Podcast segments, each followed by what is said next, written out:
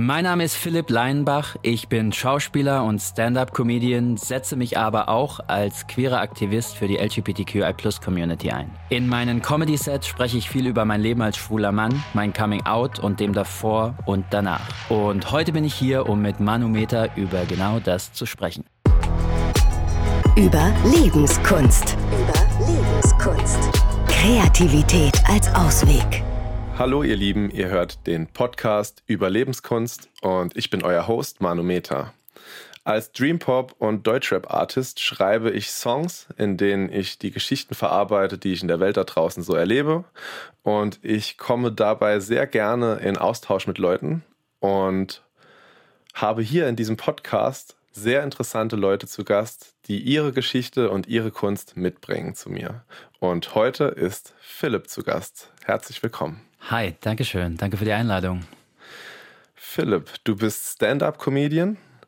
Also du bist auch noch viel mehr, aber heute bist du als Comedian bei ja, uns ja. und ähm, du hast einen dreiminütigen Stand-up-Beitrag von dir im Vorfeld mir zukommen lassen, damit ich mir ein bisschen Bild machen kann davon, mhm. was du so machst. Ja. Und ähm, du kontrastierst da drin dein Leben, als du aufgewachsen warst, mit dem, wer du heute bist. Ähm, ich zitiere dich mal kurz oh aus oh diesem Beitrag.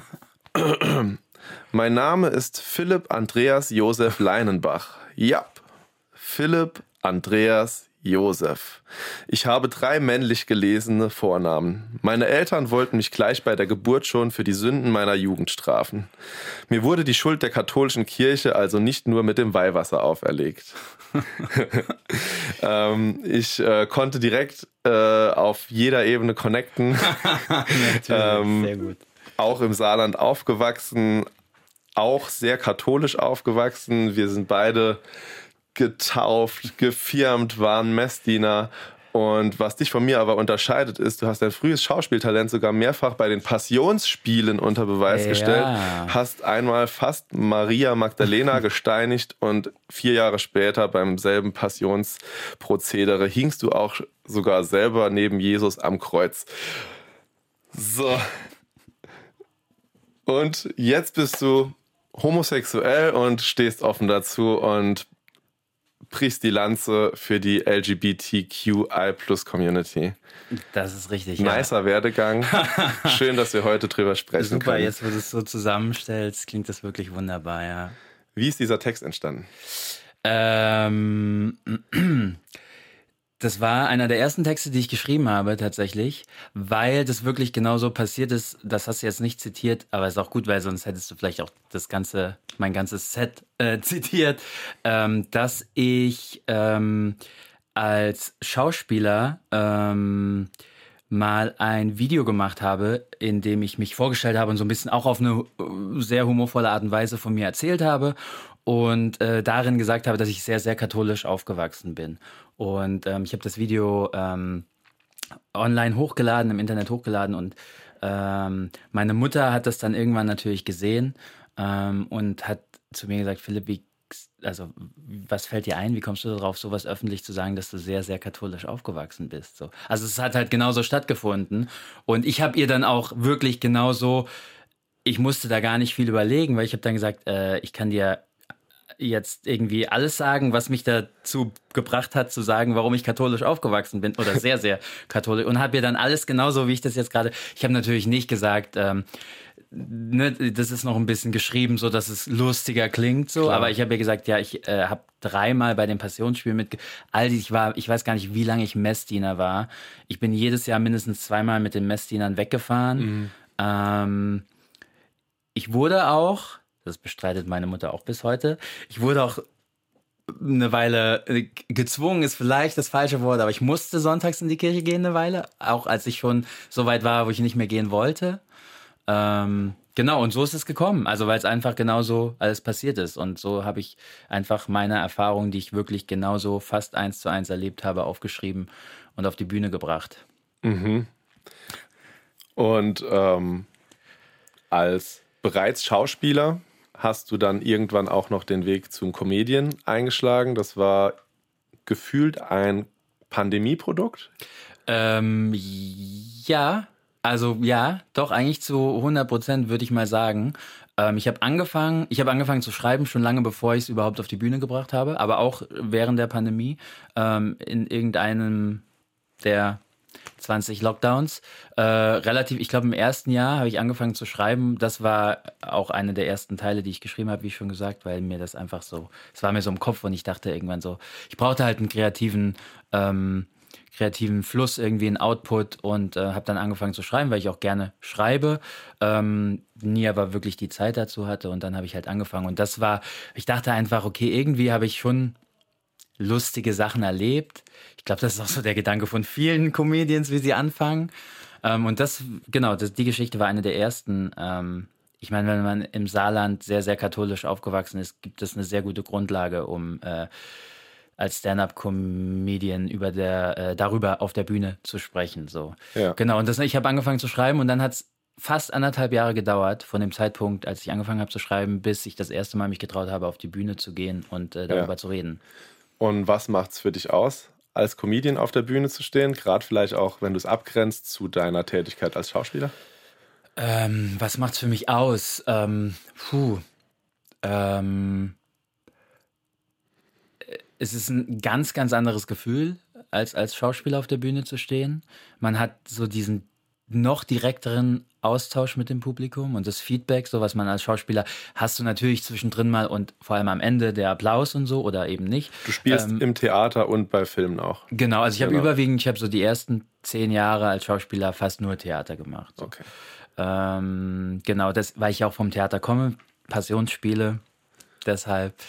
Ähm, genau. Äh, wurden die nicht verfilmt damals? Die wurden leider nicht verfilmt. Nee. Okay. Nee, nee. Ähm, also es gibt bestimmt Videoaufnahmen. Ich würde es auch gerne mal wieder sehen. Ich muss sagen, es war eine echt krasse Erfahrung, weil das halt auch, obwohl das hier ne, so irgendwie äh, sehr ländlich und alles, aber die Produktion war natürlich trotzdem immer so ein Riesending. Deshalb haben die das auch nur alle vier Jahre gemacht. Ähm, genau, aber was gibt es mir?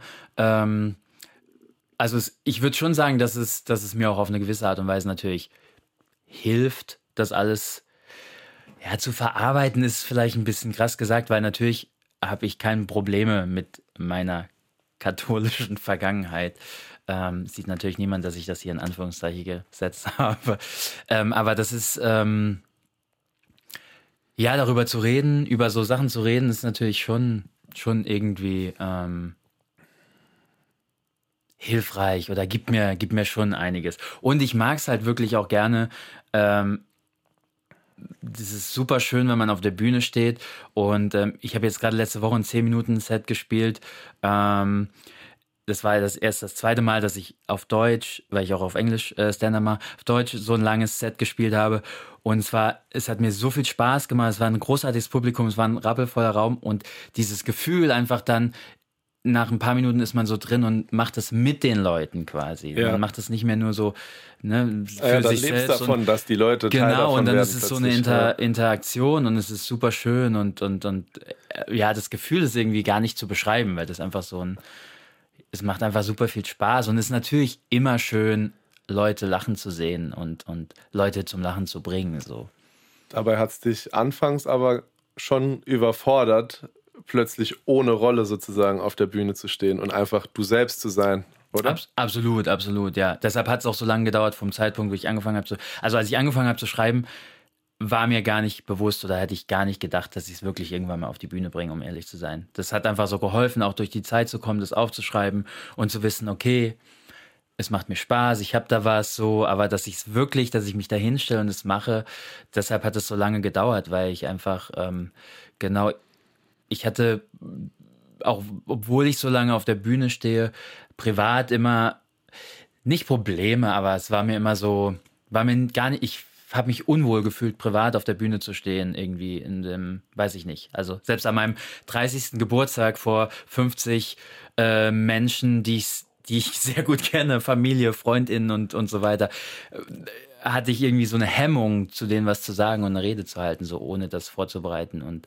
und als ich, ich selber äh, Privatperson. Deshalb war das ein Riesensprung, dass ich mich auf die Bühne gestellt habe, als ohne, also ohne, ohne äh, Text, den ich, also mit Text, den ich selber geschrieben habe ja. und vor allem ohne Rolle und so.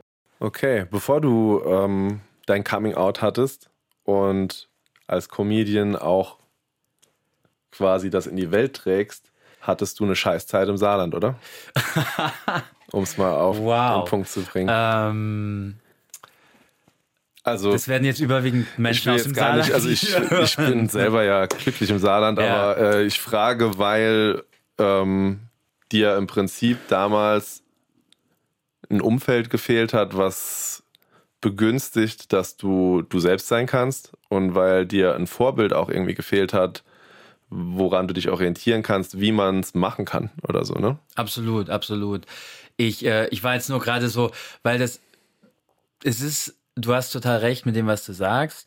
Und ähm, so im Nachhinein war das natürlich auch äh, total absurd, weil ich ein Leben ja auch hier geführt habe. Ich meine, ich bin jetzt auch fast über die Hälfte meines Lebens schon nicht mehr hier. Ähm, und hier halt ein Leben geführt habe, einfach von einer Person, die ich eigentlich nicht bin oder nicht war, jetzt bin so. Ähm, aber ähm, das Ding ist, ich kann halt jetzt zurückblickend so gar nicht sagen, ich hatte keine Scheißzeit, so, um es jetzt in deinen Worten halt zu sagen. Ähm, ich hätte eine andere Zeit gehabt, wenn ich Vorbilder gehabt hätte, mein Coming Out früher gehabt hätte und so weiter. Aber ich kann gar nicht sagen, dass ich eine, also ich glaube, dass viele Menschen, ähm, äh, viele queere Menschen einfach ähm, eine schlimmere Zeit hatten in ihrer Jugend. Ähm, vielleicht, weil sie schon viel früher ähm, ihr Coming Out hatten und damit dann konfrontiert waren in ihrer Jugend, was ich halt umgangen bin, weil ich es erst als erwachsener Mann hatte. Ähm, oder weil sie es nicht hatten, aber sie trotzdem aufgrund verschiedener, äh, äh, weiß ich nicht, ähm, Sachen in die Richtung gemobbt wurden oder so. Ging mir halt nicht so und ich hatte als der Philipp, der ich war in meiner Jugend, trotzdem auch eine gute Zeit.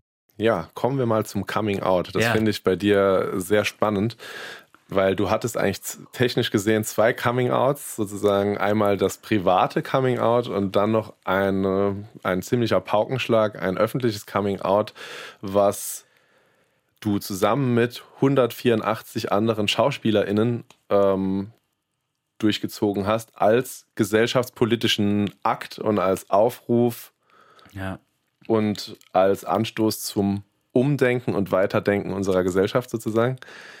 Ich finde das total Hammer, dass du da mitgemacht hast und mich würde brennend interessieren, was das mit dir gemacht hat. Also du hast teilgenommen an Act Out und seitdem kann quasi die ganze Welt sozusagen davon wissen, dass du einer dieser Schauspieler bist, die an ja. die Öffentlichkeit gegangen sind. Was macht das mit deinem Leben?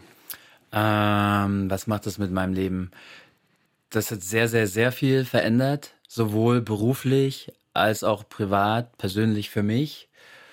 Ähm, bestimmt mindestens genauso. Jetzt kann ich, glaube ich, sagen, also jetzt so nach fast zwei Jahren, kann ich, glaube ich, sagen, vielleicht genauso viel wie mein erstes privates Coming Out, ähm, weil äh, natürlich, ähm, obwohl ich ein, ein, offenes Leben geführt habe und das äh, jeder um mich herum wusste und alles, das immer noch mal im Beruflichen so ein bisschen versteckt habe, nicht absichtlich, aber halt überlegt habe, wenn ich irgendwie bei Social Media was gepostet habe, könnte man eventuell, könnte jemand denken oder sehen, sowas halt. Ne? Ja. Und das macht einen natürlich, das ist auch so, was du im Unterbewusstsein hast, was dich vielleicht nicht immer stört, aber was ist da, es kommt immer wieder so hoch. Und ähm, deshalb war das einfach, äh, ich habe auch lange gebraucht, um mich dazu zu entscheiden. Ich war mir lange, wirklich bis kurz vor Deadline so nicht sicher, ob ich unterzeichnen will und mitmachen möchte bei Act Out. Ähm, einfach weil ich nicht wusste, was bringt es für meine Karriere oder, oder was macht es mit mir so? Und jetzt im Nachhinein ist es, würde ich mal sagen, beruflich das Beste, was mir passiert ist. Ähm, erstmal, weil es großartig ist, dass wir das alle zusammen auf die Beine gestellt haben und, und gemacht haben und, und daran gearbeitet haben. Und ähm, gerade auch nochmal darauf zurückzugehen, was wir vorhin besprochen haben, wäre sowas passiert, als ich Teenager im Saarland war, wäre ja. das halt natürlich irgendwie auch, ne? Ein eine Signalwirkung für, für dich gewesen, damals gewesen. So, ja. Und wie war es jetzt, äh, Teil davon zu sein? Also was habt ihr damit losgetreten? Ähm, naja, wir, also wir haben, äh, was wir, was Sichtbares losgetreten wurde, dass sich natürlich viele Berufsgruppen angeschlossen haben. Ne? Das ist jetzt sowas wie Kick-Out, Church-Out, Pilots-Out, Teach-Out, glaube ich. Das sind die, die es so gibt, dass sich einfach viele Berufsgruppen haben halt einfach gesehen, okay, wir können sowas machen, wir, wir haben äh, Vorbilder, die sichtbar sind. Ist natürlich dann äh, bei SchauspielerInnen äh, ist natürlich eine super Berufsgruppe, weil wir Beruf, also einen Beruf haben, der in der Öffentlichkeit ist, äh, stattfindet, so halt. Ne? Das ist halt natürlich, wenn jetzt irgendwie ähm, die PilotInnen das so gemacht hätten, weiß man nicht, ob die Weißt du, wenn die die ersten gewesen wären, ob das so ein so ein, ja, so, ein, so, ein, so eine Signalwirkung genau. hat. Um nochmal kurz zu sagen, also um das, weil wir ja auch hier sind, um, um über meine Comedy äh, als und Aktivismus und so zu reden, ähm, hat das natürlich auch, hätte ich das nicht gemacht mit Act Out, wäre ich natürlich nie auf die Bühne gegangen ja. und hätte so privat über mich gesprochen, hätte über mein Coming Out gesprochen oder ne, alles, was ja. damit gekommen wäre oder so. Also niemals natürlich. Wenn du dein Leben nochmal leben würdest, oh, wow. die Frage wollte ich dir auf jeden Fall stellen, weil ich da so ein bisschen Potenzial sehe. ähm, okay. Würdest du was anders machen? Und wenn ja, was? Also so das eine Ding. Ja, Okay, krass. Das ist eine krasse Frage, weil ich natürlich im Moment jetzt, wie alles so über die letzten Jahre gelaufen ist, sehr, sehr, sehr glücklich bin mit dem, wie es gelaufen ist. Ja. Ähm, natürlich ist das Offensichtlichste zu sagen, ich hätte mein Coming Out vielleicht gerne schon früher gehabt, um irgendwie nicht bis 24 beziehungsweise 25 bei meiner Familie ähm, eine ein Leben zu leben, was ich vielleicht gar nicht zu 100 Prozent bin. So. Ähm, weiß natürlich nicht, ob das irgendwie mich trotzdem zu dem Punkt geführt hätte, an dem ich jetzt bin. Vielleicht früher, ja. wer weiß, kann man natürlich nicht sagen. Ist halt so eine, so eine Frage, die, ne, ist halt, weiß man nicht. Ich merke schon, es läuft auf ein diplomatisches Jein raus bei dir. Oder? ja, sehr gut, das hast du sehr gut raus. Ja. Danke, dass du mir das abgenommen ja. hast. ja, genau, aber man weiß nie, wie es sonst gekommen wäre. Von daher kann ich das Jein an der Stelle gut annehmen. Ja. Ähm, was ich aus unserem Gespräch heute definitiv mitnehme, ist einem Menschen, dem als junger Mensch das Vorbild gefehlt hat, ist es gelungen, sich selbst zum Vorbild zu machen und, und für andere da zu sein. Und man merkt daran, die Zeit dreht weiter und wir entwickeln uns wahrscheinlich da in eine gute Richtung. Auf jeden Fall du persönlich finde ich richtig gut. Dankeschön. Vielen Dank, dass du diese Vorbildrolle einnimmst. Das hilft unserer Gesellschaft und ich bin total froh, dass es Menschen gibt, die das machen. Dankeschön. Danke. Und ähm, als Dankeschön dafür, dass du auch hier angereist bist oh, und äh, ins Gespräch mit mir gegangen bist, habe ich dir eine Strophe geschrieben. Ähm, ich habe einen Song rausgebracht, der heißt Vom Leben gezeichnet. Ja. Es geht darum, dass wir alle vom Leben gezeichnet sind und uns das verbindet. Also an keinem geht's Leben spurlos vorbei. Jeder hat so sein Päckchen zu tragen. Und ja, ich habe dir eine persönliche Strophe geschrieben und wow. die will ich dir jetzt gerne noch als Abschluss zeigen. Philipp, das hier ist für dich. Ey, ja. Ja, war nicht einfach in der Schule, weil du weißt, dass das nicht du bist. Warum sagen alle schwul und meinen Scheiße? Hättest gern offen da gelebt, aber das Vorbild hat gefehlt. Also warst du auf dem Kuhkauf dein Geheimnis. Szenenwechsel weiterziehen, erst an die Elbe, dann Berlin. Doch das ist gerade erst der Anfang deiner Reise. Große Träume, große Ziele, sagst es Freunden und Familie und entscheidest, du bleibst nicht mehr länger leise. Ja, ich bin schwul und ich gehöre hier dazu. Der Zusammenhalt in deiner Szene gibt dir Mut. Im Rampenlicht zu dir zu stehen, steht dir wirklich gut. Act out right now, weil unsere Zeit schon lange reif ist. Alle sehen jetzt, wie du strahlst in allen Regenbogenfarben. Du setzt deine Pointen und du setzt ein Zeichen. Also lächel jeden Tag in dein Spiegelbild und sag, du bist mein Star, vom Leben gezeichnet. Diese Wunden heilt die Zeit nicht. Tausend Stiche in hundert Narben. Uns verbindet